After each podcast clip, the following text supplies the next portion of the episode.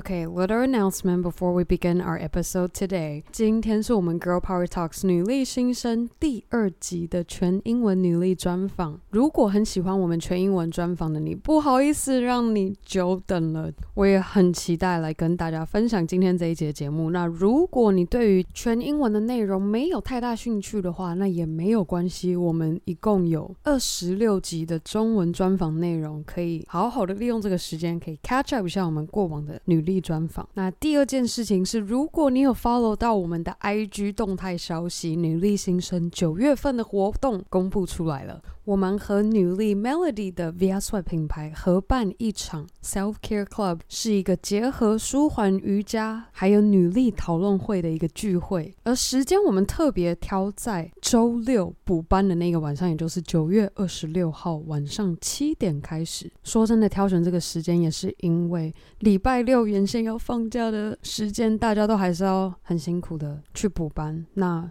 Girl Power Talks 和 Via Sweat，我们希望能够利用这一个周六晚上补班后晚上这个时间，我们大家齐聚一堂，好好的充电、放松一下，交流彼此的 self care tips。好啦，废话不多说，Here comes our second full English interview with the founder of a vegan restaurant in Taipei called Ooh Cha Cha. It takes a village to do anything to raise a child, to build something, to create a movement. It takes a village. So, coming back to community.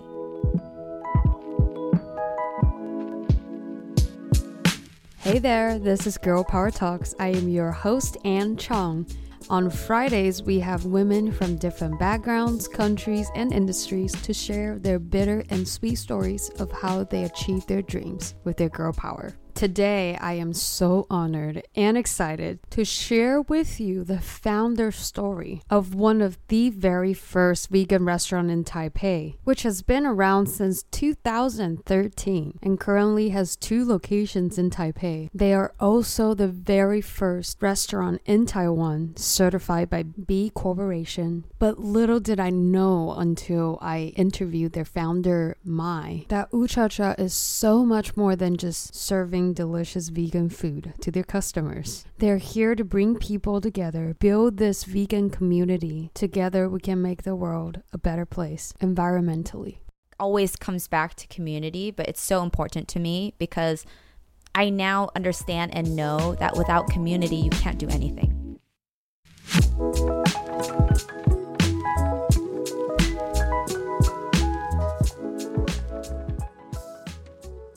We are very honored to have Ooh Cha Cha's founder, Mai, to join us at Girl Power Talks. I'm very fortunate to be able to meet Mai through our uh, Girl Power reps, Candice and Camilla. And the first time we met was actually at female empowerment event. And then when I first heard Camille saying, "Oh, this is Ooh Cha Cha, like she owns Ooh Cha Cha," I was like, "What? Oh my god, I can't believe I'm meeting you right here." I've been caring so much about Ooh Cha Cha. Everyone's saying the food is amazing. And then when we actually met up and then did our like kind of like a pre-interview, get to know you more, then I finally realized, "Oh my god, Ooh Cha Cha is so much more than just providing their customers healthy and vegan food. There's so much into it." So I'm very happy and honored to share my story with all of you today. Before we jump into story of Ooh Cha Cha, I'd like to ask Mai, like, what was your major back in college and what was your expectations before you entered a career path? First of all, thank you so much for that intro. I'm a little embarrassed. Um, but uh, yeah, it was so great to meet you. I'd already heard a little bit about the podcast you were doing, I think from a few different people actually. And I really love, you know, female empowerment and anything that has to do with supporting the community. I'm totally here for and support. Okay, so back to your question. When I was in college, I studied mass communications and I was in Los Angeles. So the first obvious place I was thinking was to be in public relations, especially in the entertainment industry, right? Because mm-hmm. we're so close to it. We're in LA, we're in the hub of Hollywood and, you know, where all the stars are. So that was my intention. Obviously that changed. So You had no idea you would go into food industry. No, not at all. So, you know, I started maybe working when I was about 15 years old. And one of my first jobs was at 7-Eleven and then my job right before college was at Jamba Juice. So that was about like the extent of my experience with food and beverage. Mm-hmm. So, you know, just like part time jobs, you know, juice shops and stuff. Right. But my mom definitely, you know, she's a typical Asian mom. She cooks a lot and she shows her love through food. And I was exposed to Buddhist vegetarian food very early on. My mom is heavily involved with our Buddhist temple back in California, and she would cook every Sunday with them. I was really familiar with that type of eating and that type of food and cooking and cooking with my mom and seeing her cook all the time. Pretty much my experience with food and beverage. Um, no, you know, corporate experience or anything like that. Um, I remember you, you actually tried out the public relations job, like as an intern. Yeah, so in college, I think it was my third or fourth year, I was interning at one of the biggest firms in Los Angeles. And it was fun. And of course, there's, you know, the glamorous side and it's interesting and there's all these kind of fun things happening. But at the end of the day, I couldn't figure out what I was doing it for. Like, what was the work for, you know? Mm-hmm. And I think that was my first inkling that I kind of needed like a real purpose to what I was doing for my work, right? What was your thoughts when you're thinking back? I've spent four years of college studying mass communication, and then now I'm trying internship at it seems like a field that perfectly fits for this profession. But then you tried it and like, oh, I don't think this is for me. Like, what what did you do? So it was a little confusing and scary when I realized, oh, I'm trying this and I'm realizing I'm not liking it. And I was on this career trajectory with my major. But I realize a lot of the things you learn as a communications major is very like soft skills, kind of like how to talk to people, how to understand people, how people think. So you can kind of take that and apply it to anything, mm-hmm. right? And I know we'll talk about this later, but in business, that's like one of the most important things is people, Exactly. right? That's when the opportunity to move to Taiwan presented itself. Mm. Yeah. Once I realized I didn't want to stay in LA and do PR, that kind of just opened me up to any possibility. And when my then boyfriend, now husband, said he wanted to finish his language learning, he was studying Mandarin, he suggested, you know, maybe let's not go straight into China because the culture shock might be really intense for me, who, you know, I don't know any Chinese. I kind of never heard it before. I hadn't left California. So traveling seems really interesting and cool to me. So Right. I was really open to it at the time. And mm-hmm. I said that after thinking about it, I said, yeah, I, I would like to go. So he said, okay, let's soft land in Taiwan. so the culture shock won't be as intense and we can kind of get used to it with the intention of moving to China. So when you realize PR, this is not for me, but then you still bring what you learned from college and then move to Taiwan. What was it like when you first moved to Taiwan? And what Oh. year was it? Okay, we moved in. Oh, you guys are gonna figure out how old I am. uh, I'm actually not. I'm. I usually just tell people right away. I'm 33 for anyone who's wondering. Uh, but it was in 2008. So we moved August of 2008. So right after graduation, Right. we worked a, another few months to save up money, and then we left. We had bought one way ticket to Taiwan. Yeah, Why don't one way ticket to Taiwan. Oh my god, so serious. You're like, let's do this. let's do it. and so, you know, our families were really supportive. We had told everyone it was going to be one year, which was our intention. We wanted it to be one year. We had no idea what was about to happen. How did you manage to settle in in Taiwan in this completely different culture and completely you don't have any friends or connection here? How did you guys manage to um, eventually settle in and find jobs? I think it was just amazing timing because when we landed at the time in Taipei, there was only maybe three or few, three or four hostels, right? And we picked one of the main station because that was the main hub. So back in 2008 as well, the MRT was like Only one line. It Right, was wait, like, wait, no. It was a More It was like a T. Oh, it was like the, the- red the and red brown. blue. Yeah, red, blue, and brown. Right. Right. And then it split into like the green and orange at the bottom. it was really simple back then. so, but Taipei Main Station was the main hub. The first night we were in the hostel, we met another um, person staying there.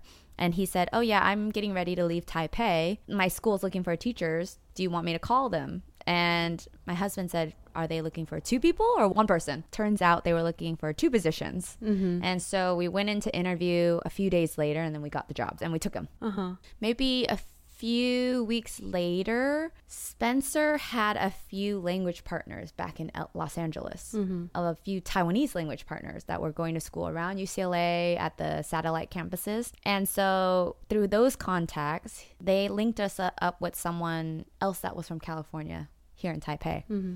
Through that person, we met our first roommate. He offered us an apartment for so cheap. It was crazy cheap. He actually didn't even want to charge us in the beginning. And we're like, no, no, no, no, no. We need to pay rent.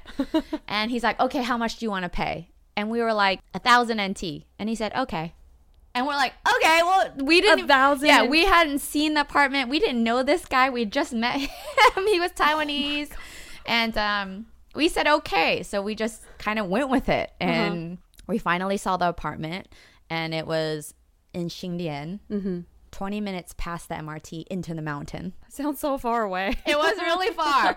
but that first year, you know, we didn't know anyone. We weren't familiar with Taipei. So we kind of just took whatever opportunities we saw mm-hmm. that came to us and we said yes. That first year was just really learning how to be in a new country. I didn't mm-hmm. speak Mandarin. It was just learning how to navigate Taipei. The second year, we I switched to a different job that was a little bit more intense. And that was the year we started to push ourselves more to meet people. Like we started doing kickboxing clubs and going out more. Nice. Yeah, to meet more people cuz the school we worked at that first year was only 3 teachers. Basically, teaching their whole schedule. No, we that first year we only taught 3 hours a day.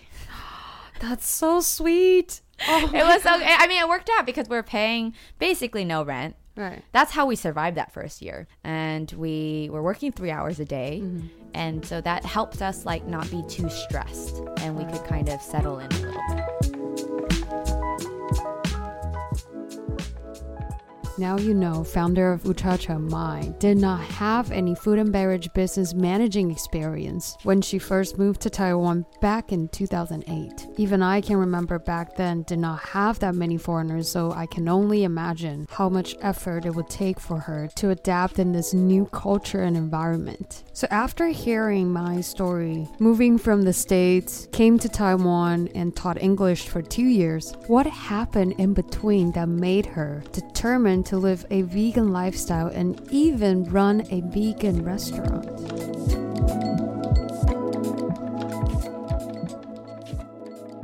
So in 2010, mm-hmm. after two years in Taipei, we kind of thought, okay, maybe it's time for a change. So during that time, I started reading a book called Eating Animals by Jonathan Safran Foer. He's an amazing writer. He usually writes fiction, but he wrote this nonfiction book. And after I read it, all the stories just like stabbed me in the heart. Like I, I could after that, I literally could not think or look at meat without crying. Like it just was so visceral and just it affected me so much. So mm-hmm.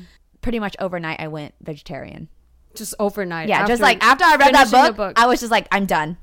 I'm totally done. I can't do this. I can't yeah, I can't support the system and all the stories just kept swirling around my head, right? Right. And it wasn't just stories of animal cruelty, it was also stories about the environmental impact and the issues with our food system, basically, how we label things. And this is from the Western perspective, stories about the US, right? But the US exports tons of food, and the problem is universal in that the way we produce food right now has a huge environmental impact, right? So, not just the stories of cruelty, but it was the environmental impact that really touched me. And we were getting ready to go on a six month backpacking trip right before. Where? So, to where? uh, all throughout China Uh-huh. and Southeast Asia. We were doing basically a scouting trip for our next place to live. Right. So we had kind of set aside, we'd saved a certain amount of money. Mm-hmm. We said, okay, we're going to take six months to travel through all these places and see if there's a place that we think we could call home, the next oh. place.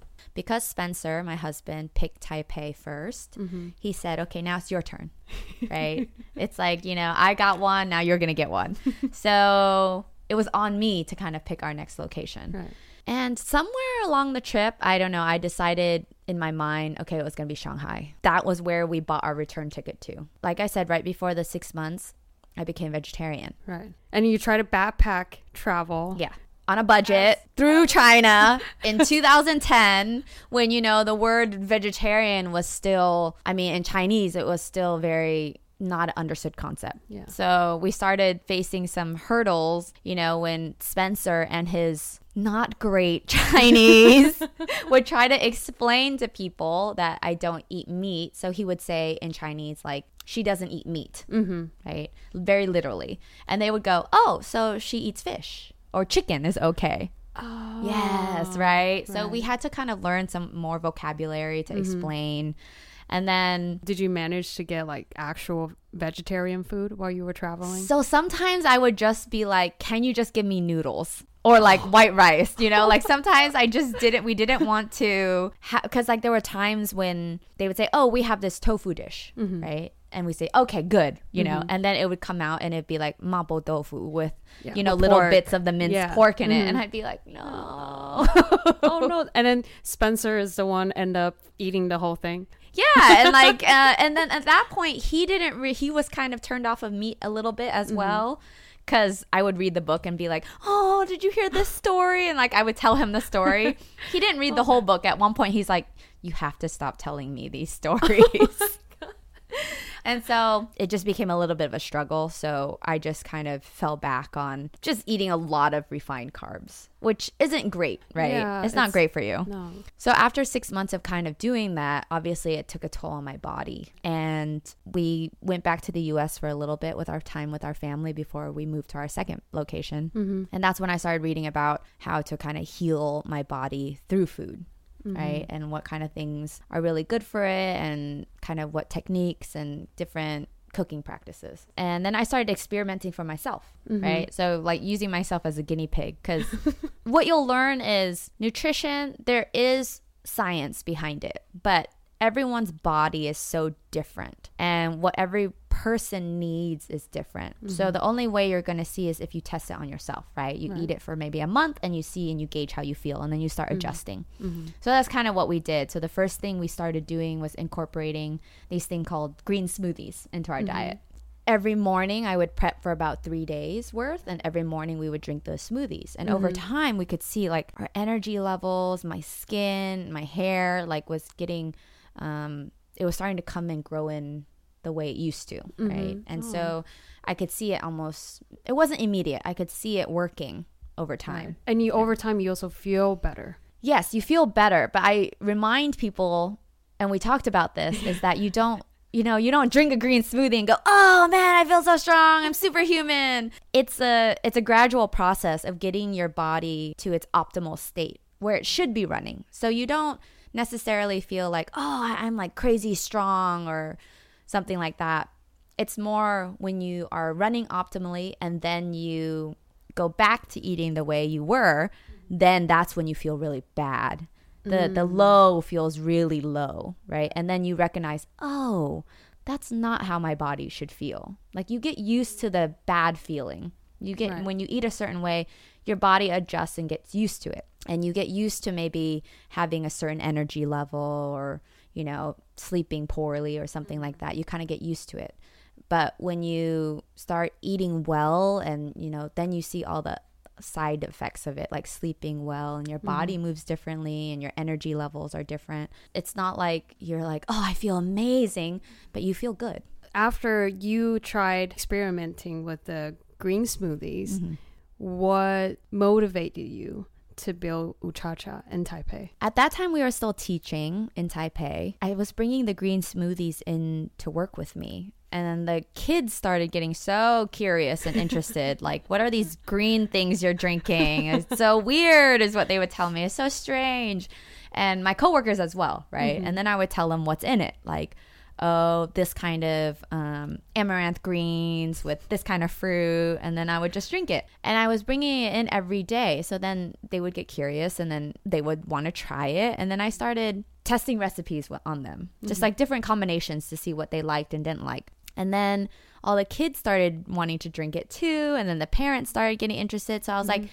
there is this curiosity and yearning mm-hmm. to learn, right? Right. And to learn more about how to eat well and what they should be eating. So that was the first connection in my head of, oh, maybe we could take what I'm learning and what I'm doing now, pair it with education, which is so important, and maybe open up a cafe to mm-hmm. kind of bring this to Taipei because mm-hmm.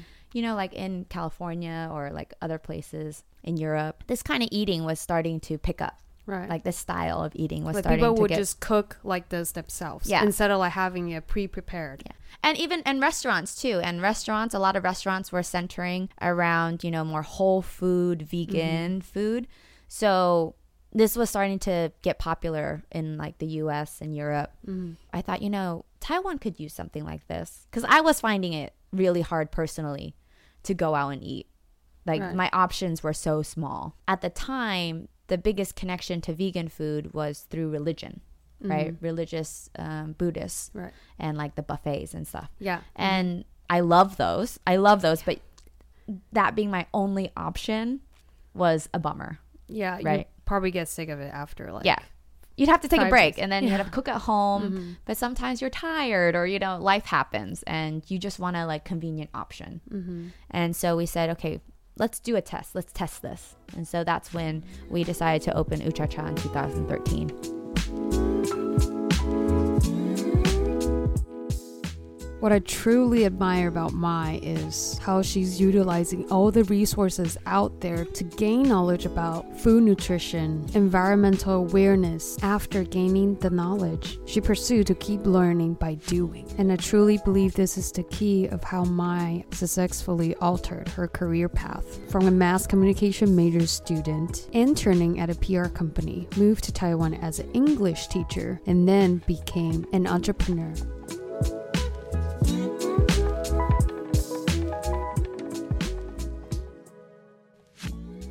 Got a lot of attention when we first opened, especially Mm-hmm. with our desserts, which were made under the raw food philosophy, meaning nothing is cooked over 42 degrees. And when you're working with the food, you try to unlock as much nutritional value as possible, which means when you're working with nuts and seeds, you soak them, you dehydrate them at low temperatures, and then you work with them. Oh wow. Yeah. I never heard of this before. I just all of a sudden I feel like I'm cooking so unhealthy. like I mean, there, I mean, you have to start somewhere. There's like, Right. you know, you, you have to build on your knowledge, right? Right. So, um, the raw food was definitely a huge step for people. Um, the green smoothies were a huge step for people. We were blending raw greens into your fruit smoothies, right?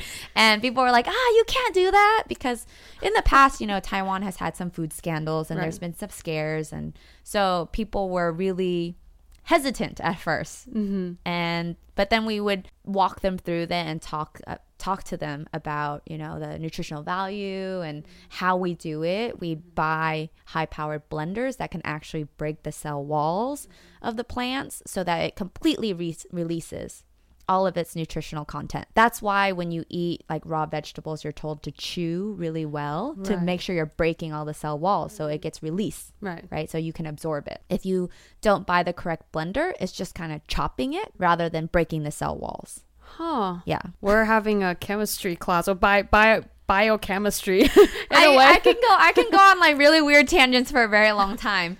But um yeah, so that's kind of how we decided to start Ooh Cha Cha in 2013. And, you know, we had some really amazing community partners right away because of how unique our concept was and how, like, new it was to Taipei. And there were people who also had the same value systems in terms of um, environmental impact and working with small farmers and knowing where your food came from. So they lended a lot of support to us in the beginning. We used to hold free workshops in the space about maybe uh, kombucha, like what kombucha was. We were talking about kombucha back in 2013 and macrobiotic diets and yoga. And so we would find community partners to come and teach these classes for free. So we wanted as many people to have access to the knowledge as possible. And not just that, like people would come in and Spencer and I were on the front line every day and we would just have conversations with people all the time, one on one customers, like every day, right? They would have so many questions. We would have fights with people about. Um, Fights with your customers. yeah, we, I mean, like live. Okay, lively discussions. Okay, okay. lively discussions because they would they would eat one of our cakes and adamantly tell us that there's no way we made it without milk or cream or butter Well, yeah. So like we'd be like, no, no, no. It's like we're all vegan. We don't use any animal byproducts or anim- any animal products. Come watch us make the cakes. Like we made them in house. Like you could see everything. Mm-hmm. And they would like, huh, how do you get this texture? What are you using? Everyone had so many questions and was so curious. So that made us really excited because when you're curious and you have questions, that means you want to know more and you want to learn more. Mm-hmm. Right. So we knew we were off to a good start when people were engaging with us so much. I'm slowly seeing the mass communication skill set you're implementing with the how you run Ooh Cha Cha, especially the part you said you do workshop. Mm. Because I, I believe at the time, and you said 2013, there's very few cafes I think they will like do this. Like something that's not in their industry. Yeah. Like why would a cafe, a vegan cafe, to have yoga session or like uh, the other community building? I, mm. I think you're ahead of what the other cafes are doing as mm. well. You're able to build this foundation of the community and keep on building it. Yeah. Like we just wanted to engage with everyone so that mm-hmm. they could see all the different facets because like you said Ooh Cha Cha is not just a restaurant. We are a social enterprise. So there's many different facets to what we do and how we do it. Mm-hmm. And we wanted to people to experience that, right? Mm-hmm. And so through our community partners, we were able to help them make the connection between maybe yoga and like vegan lifestyle and like the Japanese macrobiotic diet mm-hmm. and how they all kind of work together, right? Everything's connected. All the things you're doing together and how you're building Ooh Cha Cha, what is your vision that you see? So every day waking up, you're like, this is the vision that I want to achieve. What is that picture like?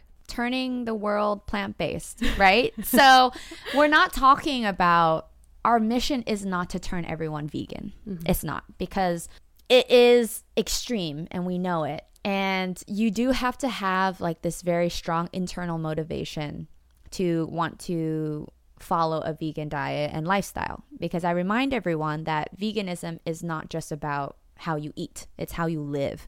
So from your sheets to your clothing to your shoes to your products, your makeup products, your beauty products. Like these are all things you think about when you are vegan, right? Because you're trying to cause as little harm as possible.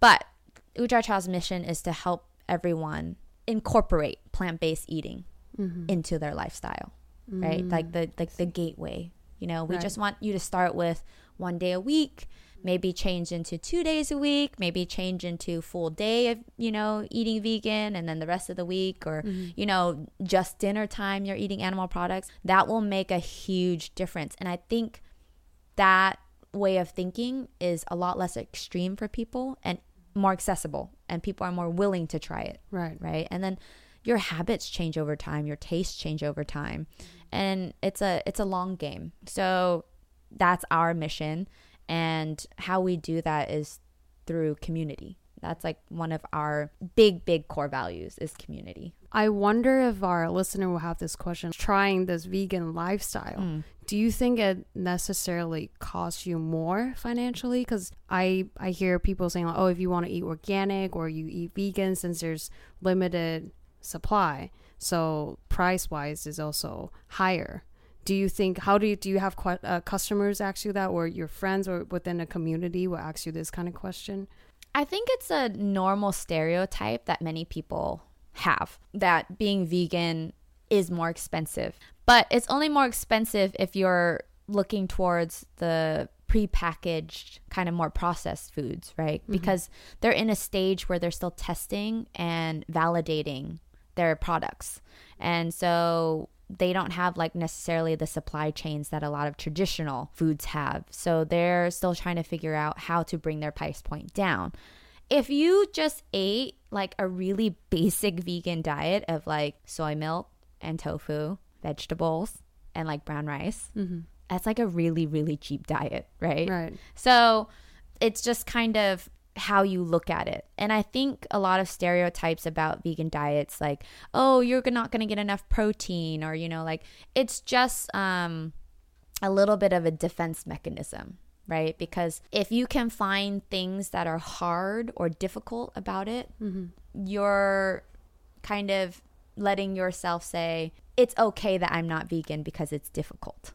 Mm, I see. I never thought of it that way. a little Yeah, bit. yeah, So mhm. I understand like the initial, all the stereotypes that people have for it, but I remind everyone you can be healthy or unhealthy on any type of diet. And it's just about knowledge and understanding, right? And I don't judge you for not wanting to be vegan, even if you have all the information. If you know it's not deficient in protein, if you know it's not expensive, it's a personal choice. Mm-hmm. But I think it's a choice that we need to move people to incorporating into their life, not choosing to be fully vegan. It would be awesome if everyone did that, but I'm very practical and realistic in how I see the world. So I don't necessarily take it as an attack on me. It's more a reflection of where you're at, and hopefully I can help you through Ooh Cha Cha as a gate to vegan lifestyle, they can be more open to the idea. I hope so. Like, I hope that I make people feel safe and mm-hmm. accepted, whether or not they're vegan or not. Yeah. Mm-hmm. What was the most vivid experience of running Ooh Cha Cha and then was the most difficult challenge to you? I think there was like a, a period of time where we had maybe like two or three failures back to back. Back And- to back. Yeah, back to Oh back. so it felt like everything we were doing was just my fault and I was such a failure. And the peak of it, I remember I was in my bathtub just crying. Like for like an hour. An hour? Yeah, just uncontrollably just crying and I could not figure out how we had gotten to that point, mm-hmm. right? Like how we were so successful our first year and then we made some bad decisions in terms of expansion, trying to mm-hmm. expand by ourselves, right? Oh, and it wasn't the right decision. It wasn't the smart decision. Mm. But so at that point, we were still in the midst of all the failures. And that was definitely like, I felt like that was my lowest low, right? Business wise. Oh. Like, I just felt like, why am I running this? Why am I making these decisions? I have no, there's no reason for me to be doing this. I'm not qualified. You know, I've mm-hmm. never done anything like this before. And all that confidence just goes out the window, right? Oh but luckily, I have my husband, who's my partner, mm-hmm. who then can pull me back up and remind me why we do this and, mm-hmm. you know, how great we both are. And so that was a reminder, right, of mm-hmm. having like a good support network is so important. Right. And we've been able to fight back, right, mm-hmm. out of those failures. Right. Wow. Yeah, that was a very low point. I remember it vividly. Yeah.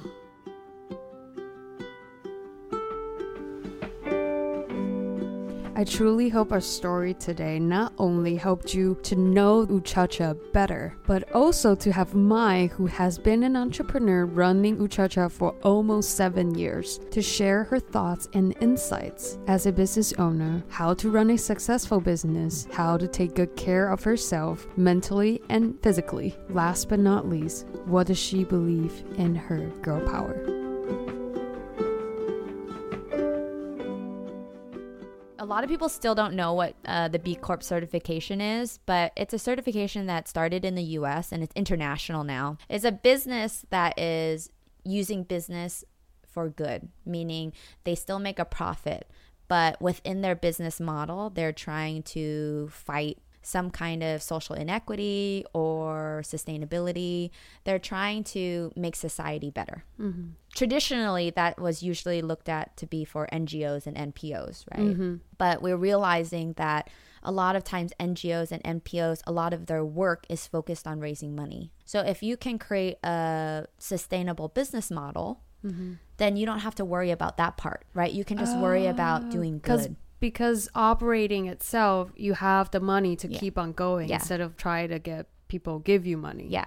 oh Yeah. So I mean, I Okay. think there's space for NGOs and NPOs, and it's important that we still have them. right But I think there's also a way where we should be shifting how we look at business and why we do business. Capitalism, unfortunately, has kind of forced us to think that businesses are just there to make money. Um, with the B Corp push, they're trying to get everyone to think about business differently, is to think about yes, you want to be profitable to sustain your business and the work that you do, but you should really be thinking about how your business does good for society. All the stakeholders. Yes. Oh, to the environment, from suppliers, this Yeah. whole chain. Yeah, your community, um, everything your business touches, right? How can it actually do good in all of those parts rather than just maximizing your profit? You should be profitable, but you shouldn't be sacrificing resources or people or labor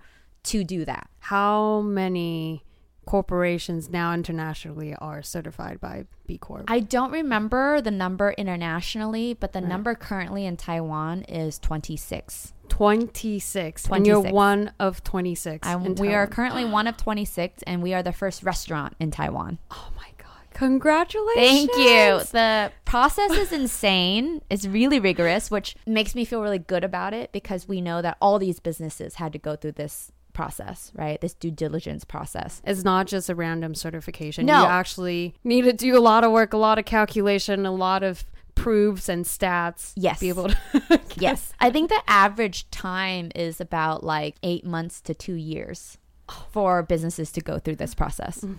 Yeah. So uh, I mean, it's intense, and but that yeah, that makes you feel really good because it's not a certification you can just buy, and you get recertified every two years, and you have to show improvement. Mm-hmm. Yeah. So it's quite tough and it's hard, but we're really proud that Ucha was able to achieve that this year. We're hoping that we can, you know, better tell our story to customers. choosing to be more environmental conscious and also choosing to be certified by this B corporation. So we, we talked about business is not meant to just for making money. To you, what do you think is essential for a business owner to run a successful business? Oh, that's a good question. I mean, from the perspective of a social entrepreneur, I guess on any entrepreneur, and I think the man who made this famous is Simon Sinek, and it's knowing your why. Because business, running, especially a small business, is incredibly hard. It's very tough, and the lows can be very low, and it can feel super lonely. If you remember why you're doing it, it can't just be money, right? I mean, maybe for some people it can. I don't know. Because like Um, when you're not making money, you can't. Like then, then what are you doing it for? You, when you're not making money? yeah, are you willing to go into you know like hundreds of thousands of dollars into debt for this because you you so strongly know that the world needs this or this is your purpose. So I do 100% agree that if you do want to start your own business, you really, really need to understand why you're doing it. In terms of skill set, I think one of the most important things I learned is you really have to be a people person. Hmm. That's like I think one of the strongest skill sets you can have as an owner because you can find people who fill in all your knowledge gaps, experts, right? But if you can't learn, if you don't know how to communicate with them or you don't understand people, it's going to be really hard for you to, you know, find that right team or assemble the right people to work with. what do you do when you're like for instance meeting a new customer or meeting a new supplier or a new partner probably um, what are the steps you do to make sure like okay i think we're on the same page. I can understand where this person is coming from what we're trying to accomplish or what we're trying to communicate. So if it's a, a new partner, for example, I'm going to work with, I usually first want to know why they are doing what they're doing, and then I want to know a little bit more about them, like them as a person, and then ask a lot of questions, right? And I'm hoping that that person then asks me a lot of questions, because when it's two sided, then I know okay, there's interest, there's engagement. Um, maybe I want to move forward with this, right? Right. And so I think that's really important. It just is a it takes time. right so basically learn to ask questions and then bring the engagement and conversation flowing Yeah. And listen. I mean, um, not just like really listen and hear people, you know? Um, I think sometimes when people are thinking or talking about networking, mm-hmm. it's just about how many people in a short amount of time can I meet, right? But it should be more about what is the quality of each relationship, each person you're mm-hmm. meeting with, right? Did you walk away knowing whether or not, you know, what their actual business is and you know what their interests are do they actually align with yours do you want to follow up with them right just having someone's business card it doesn't really right. Yeah, just a piece of paper. much. Yeah. it's not gonna mean much if you don't know how they fit into you know what you're doing Right.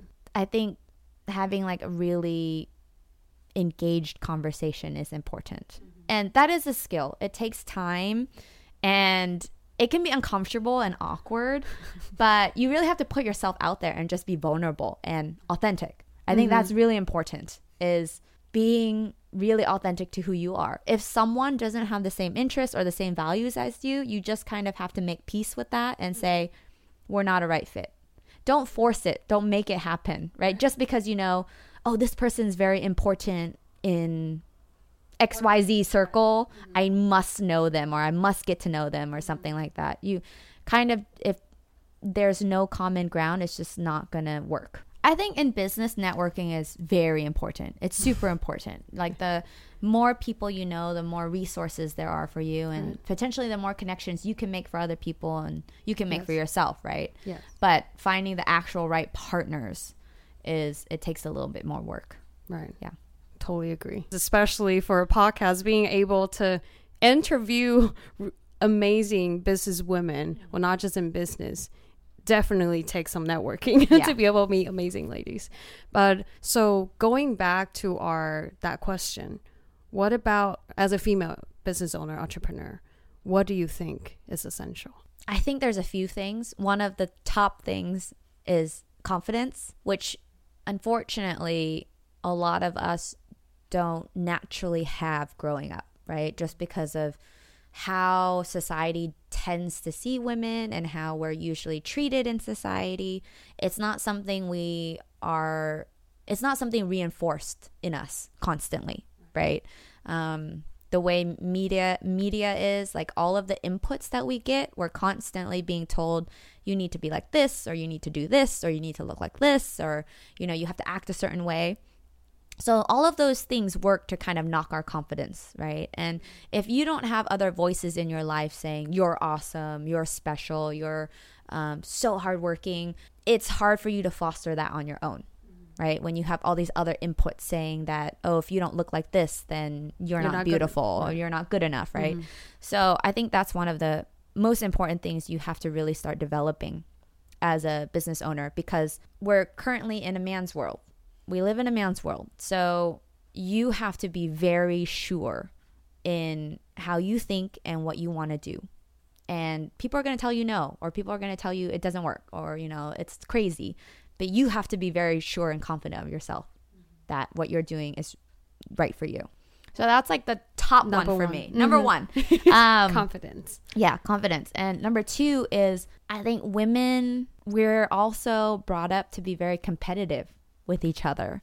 And so, why I love this platform and female empowerment in general is at the crux of it, it's how can we as women support each other? So, finding a really good network of women and people that are your like forever cheerleaders is super important. That just helps to boost your confidence, right? Like there's days when everyone feels like a fraud or you know doesn't feel good so you need those people in your life to step in and be like no you're amazing you know and you are like your podcast is gonna you know take off and so you you just need that some days right, Right. so i think those two things kind of go hand in hand Mhm. right yeah I totally agree. I've heard stories of how um, actually Emily from Ghost Island Media she Mm. shared what was this quote? It was saying that women who don't help women will have a special place in hell. yes oh my god! When she told me, I was like, "Oh, that is so freaky," but it's so true because we are facing the same, uh, like what you said about the confidence part. Mm. It's so hard already to have self confidence, and then knowing that, and and then still attacking to someone like you.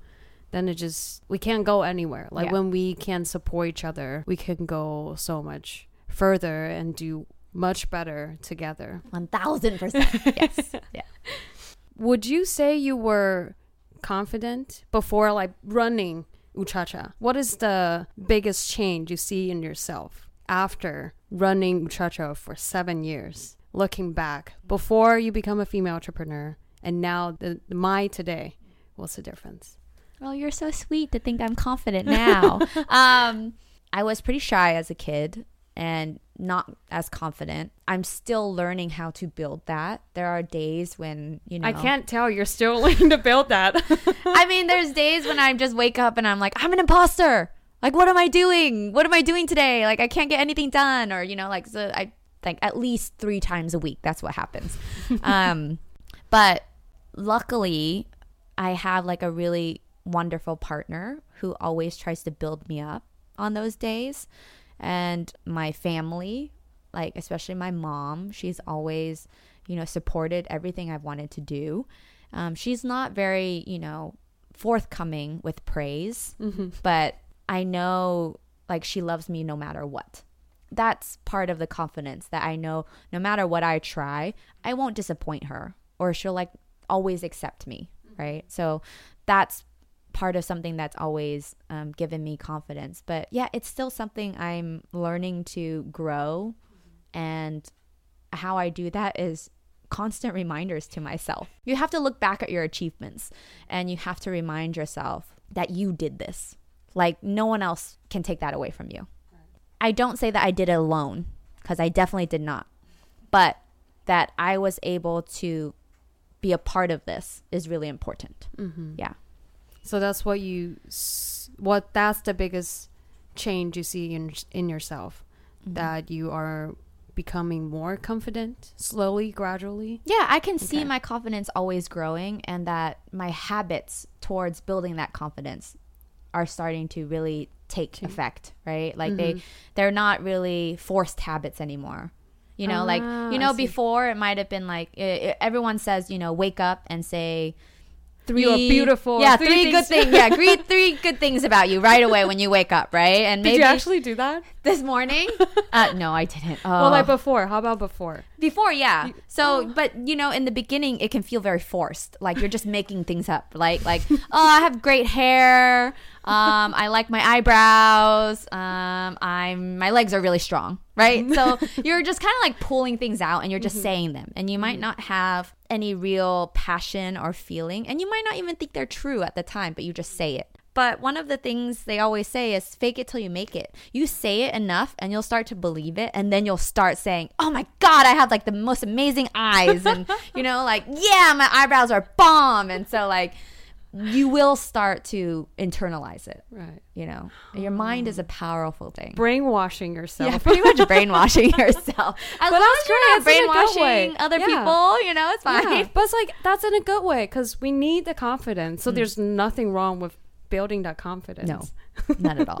So um, I think yeah, the you know the affirmations are really strong and gratitude, right? And being grateful will help you remember, you know, where you are in life and also help you build your confidence. The gratitude thing has been really big for me. What do you do on weekly day basis or daily basis to make sure you're feeling grateful? I think did I mention to you this year I got a health diagnosis that was kind of brutal.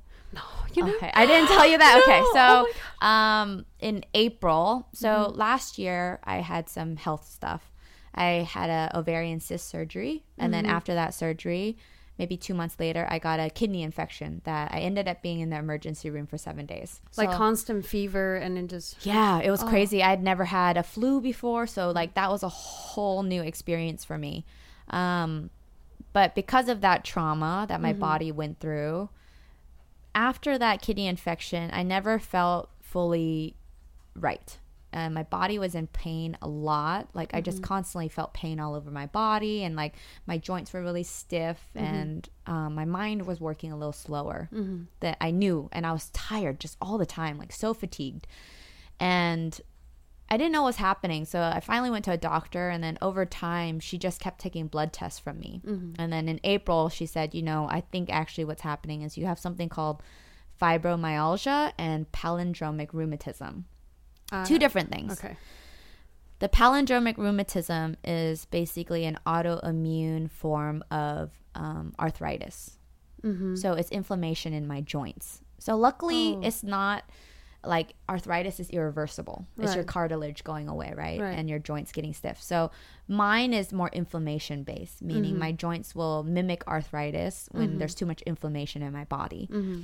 And uh, fibromyalgia is a it's a very strange diagnosis because it's more like a syndrome and everyone who experiences it experiences it differently Mm-hmm. but the main thing that connects all of it is you experience widespread pain through your body all the time and it can it can range right the the severity of the pain can Right. range that made me kind of um, realize I needed to handle my stress that I, from the business better.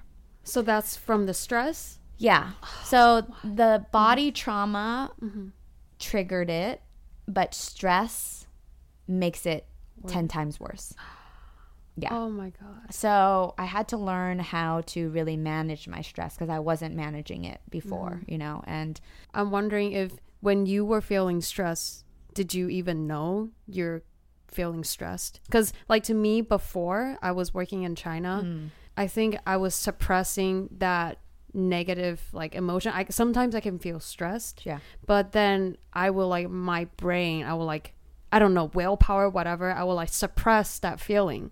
So like to the point where I am feeling extremely stressed, but my brain can't pick up the signals because I try to suppress it so bad. And then my health, like I started losing hair, and then that's the other way of my body trying to tell me like you are stressed as hell. Stop doing this to yourself. Uh, Are you? Were you like that? Yes, 100%. well, I mean, that's in 2015, 2016, I was experiencing ulcers that I didn't know I was having. They were like these, we just thought they were these mysterious stomach pains that I would get from maybe eating something that I got an allergy.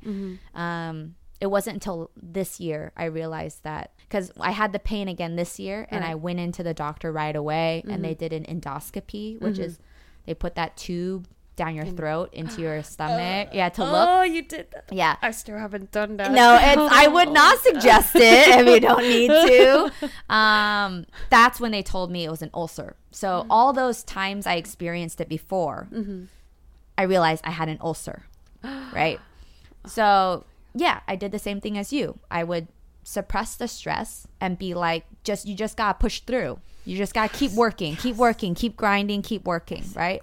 And when you sus- suppress the stress, that's what happens. You get ulcers, things in your body start reacting. I had a 12 centimeter ovarian cyst 12 centimeters? that I didn't know I had, and um, that was that's when I had to have surgery. And you know, my body was clearly reacting to everything I was doing, so I wasn't really addressing the stress, mm-hmm. right? And so this year, I really had to stop being in denial and really look at myself. And so I started trying to meditate and do yoga things that I was just like, ugh, I don't need that. You know, that's not me. And so it was definitely something that was way out of my comfort zone. And one of the good things, I think one of the best things that came out of learning about meditation was the gratitude part, right? If you wake up and just pick one thing you're really grateful for, and you just keep thinking about that during your meditation, um, it does change how you feel and like the the weight of the world doesn't feel so heavy on you and you just remember that where you are is really it's precious mm-hmm. right Or, and where, where you need to be. yeah You are exactly where you need to be. Yeah. You don't have to worry about, I'm not there yet or here yet. and it's still a struggle for me to maintain that habit every day. It's still a challenge for me to wake up and want to do it, right? Right. I'm I'm not there yet. But I have to remind myself that your health is the most important thing you have. So you need to take care of it. And I mean, I I had to learn it a really brutal way, but I try to tell everyone that now. Mm-hmm. Yeah. Oh, thank you so much for sharing with me No today. I didn't even know the story. Yeah, I mean, it's like it's a whole different thing to delve into, right? It's like Yeah. the health and wellness side of Yeah. being an entrepreneur, Yeah. the mental health side. Yeah, that's a whole different minefield of Yes. stuff that doesn't get talked about. I'm still learning how to live with this and, Mm-hmm. you know, balance life and this. So um, it's still pretty new to me, right? And it's not something I often talk about, but if it's a reminder for people if we're talking about entrepreneurship like you do you should really value your health and look after that yes. like cuz yeah you can you can totally get into the mindset of like you just got to keep grinding you got to keep working at all costs right? And is it worth your health is going to be your question. Yeah. Yeah. That's so important. Finding the that's why work life balance mm. is so important. Yeah. Although i don't i personally don't believe in work life balance because i don't think there is a way to do it. Um i think maybe it's not phrased correctly. Yeah. It's not work life because work is part of your life. Yeah. So it's not really work life. I would say integration? Uh i'm not sure just yeah, um, yeah. How would how would you phrase it? Ah, that's how? a good question. Only because I I've never agreed with the work life balance saying because mm-hmm. it kind of puts this pressure on people that if you're not finding it, there's something wrong with you, or like mm. you know this like unattainable goal of work life balance. Oh, you could have it all, right? Mm. I don't think that you should put the stress on yourself. I think it's just you need to figure out how to take care of yourself, mm-hmm. right? So what that's called self care. sure. that's good. That's a really that yeah. that's a better way to say it. Yeah. Not work life balance. Not a cliche. Yeah, yeah, cliche. Yeah, just self care is I think most important. Mm-hmm. Right. Yes. So if you can work twelve hours a day and it doesn't affect you know your cortisol levels, your stress, good for you. That's amazing, right? But, you know, some people might not be able to do that. And I think that's okay. And I don't think we should look down on those people who like working 12 hours, you know? Like, if you come out of this and say, oh, yeah, I just did a 12 hour shift and that person seems happy about it, then you're like, wow, okay, yeah. there are days when I like, just get into the zone and I will start cooking for like eight hours straight oh and then do other things. Right. And it won't be a detriment to me, right? Mm-hmm. But, I, you know, it's you, learning your boundaries. Yes. Yeah. Love yourself, know yourself. Yeah. What do you think is essential for a woman to have the courage to live a life that they truly want, that they won't be affected by all these outside voices saying that, oh, you can't do this, you can't do that? For that question, I think a big factor is your community and your support network um, finding people that are doing what it is you want to achieve or accomplish or living the life that you hope to have um, talking with those people and having support from them those role models is super important right? That that will help you build the courage to live your life authentically how you want to live it. So one of the things is for me i know that i don't really want to have biological kids and you know, there are some friends who are like, "What? Are you serious? Are you going to regret that?" And I'm like, "No, not really. I've never had this strong internal want or need to have biological children. Mm-hmm. I might decide later that I want children, and I know that adopting is always an option. So for me, um, that courage came from having sub- like really strong support networks that always supported me in whatever crazy thing I decided I wanted to do or, you know, chose to do. I think it starts with having really strong, loving community support. Mm-hmm. Right. And then if you don't have that, actively looking for role models or people that are living the life that you think you want to live. Mm-hmm. Yeah. Utilize social media or what is there out there with internet. yeah, I think now the internet makes it so awesome for you to find the people that are doing or living the way you would want to, right? And reaching out to them. Yeah. Without internet, I wouldn't again be able to meet all the amazing yes. girl power reps to share mm. their stories. Um, to you, what is girl power to Mai? Ooh, what is girl power? to me, empowering your community, right? So mm-hmm.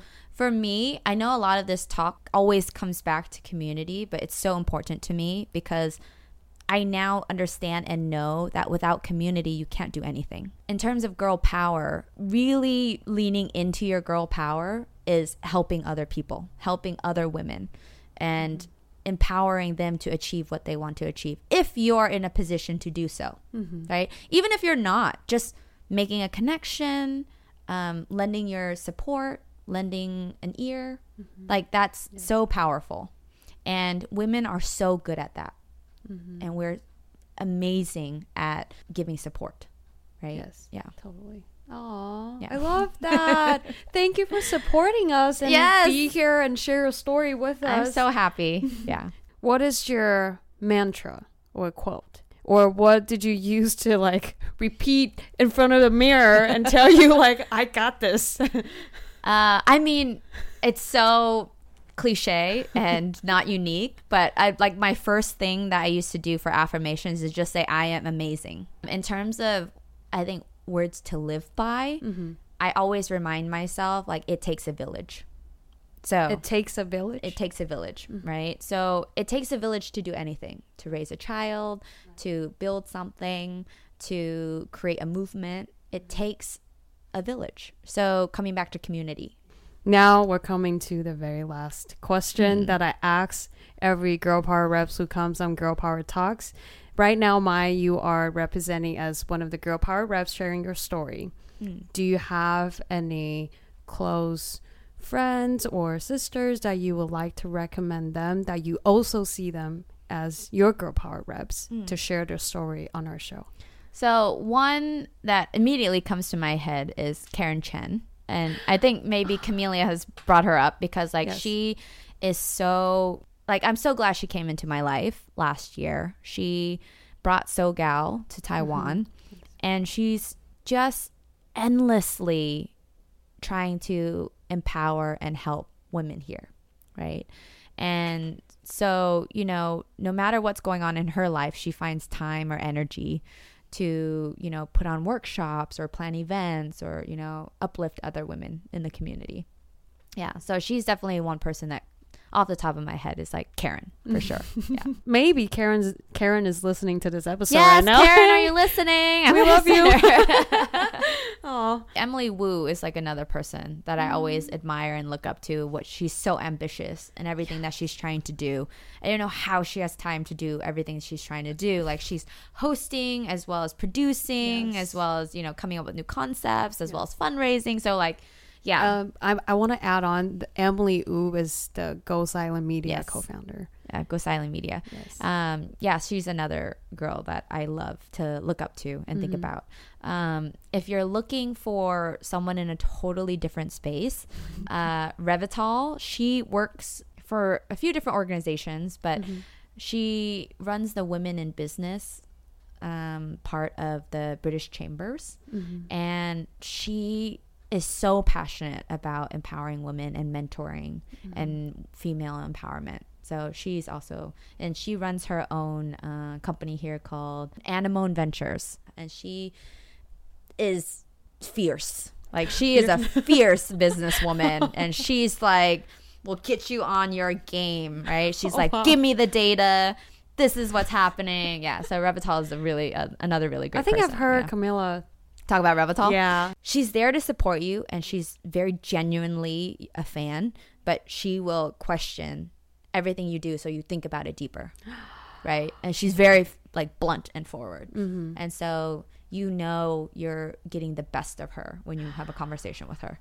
Oh my god. Yeah. Okay. Well, right now we have two new lists on the on the interview list. So one is Karen Yes. of um, SoGal Taiwan Yeah. founder, and also Revital, Anemone Ventures. and O Ventures. Okay. Thank you so much for joining us. You're today. welcome. Um, so speaking of earlier, you were saying October fourteenth is Ooh Cha Cha's anniversary. Yes.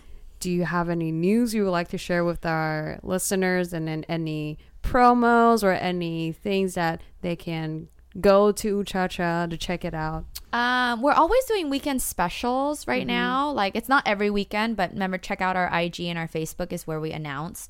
Mm-hmm. Um, I'll have the links um, attached in our show notes today, so you can go ahead and check it out. Yeah, and we have lots of events supporting the community coming up. Like just you know, we normally have events with like Amnesty International, so support them if you can.